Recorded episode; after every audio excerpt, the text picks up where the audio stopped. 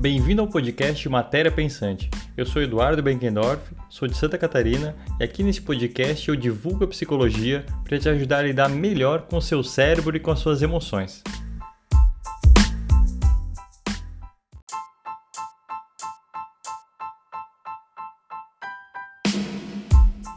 Ataque de pânico. Como é que começa um ataque de pânico? Bom, geralmente o ataque de pânico ele começa com uma reação fisiológica. Então pode ser o coração batendo mais forte, pode ser o rosto avermelhado, pode ser é, o suor, né, as mãos suando, por exemplo, alguma reação que a pessoa identifica no seu corpo e faz ela pensar alguma coisa. O que, que ela vai pensar? Ela pode pensar o seguinte: é, posso passar mal. Estou tendo essa reação e posso passar mal. Isso pode ser muito ruim. O que, que esse pensamento vai levar ela a fazer? A uma catastrofização. O que é uma catastrofização? É pensar automaticamente que ela vai morrer, não vai conseguir se livrar desse, desse sintoma, que ninguém vai ajudar ela, que ela está sozinha, que ela vai morrer. E esse pensamento, o que, que ele vai levar? Vai levar a uma hiperventilação. O que, que é? Aquela respiração rápida, curta e ofegante. A pessoa começa a hiperventilar, a ventilar demais, exageradamente, de maneira muito rápida. E essa hiperventilação, ela vai levar a um ataque de pânico. A pessoa vai ter um episódio de ataque de pânico. Esse é o ciclo geral de um ataque de pânico.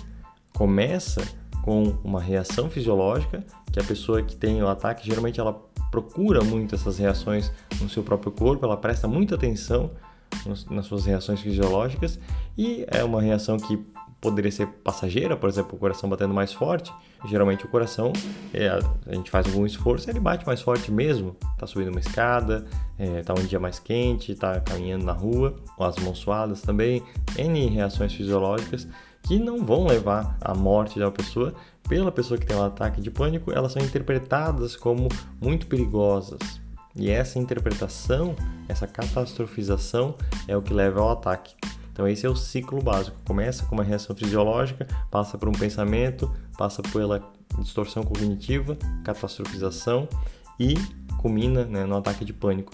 Uh, o que, que, é importante é, notar aqui? Uh, pessoas que, por exemplo, tiveram um ataque de pânico em um local específico, no mercado, na escola, em casa, no trabalho, elas tendem a evitar esses locais.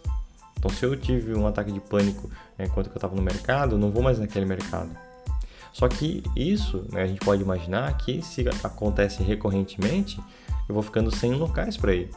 E daqui a pouco eu estou na minha própria casa, assistindo TV e tenho um ataque de pânico. Eu não posso mais sair da minha casa, né? eu preciso tratar isso.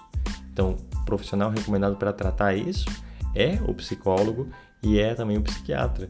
Tem que fazer uma avaliação, qual é a frequência, qual é a intensidade desses ataques. Existe também o transtorno de pânico, que é ataques de pânico recorrentes e inesperados. Então esse é já um outro quadro que também precisa de uma avaliação do psicólogo, do psiquiatra para o tratamento. Né? São coisas separadas, ataques de pânico e transtorno de pânico.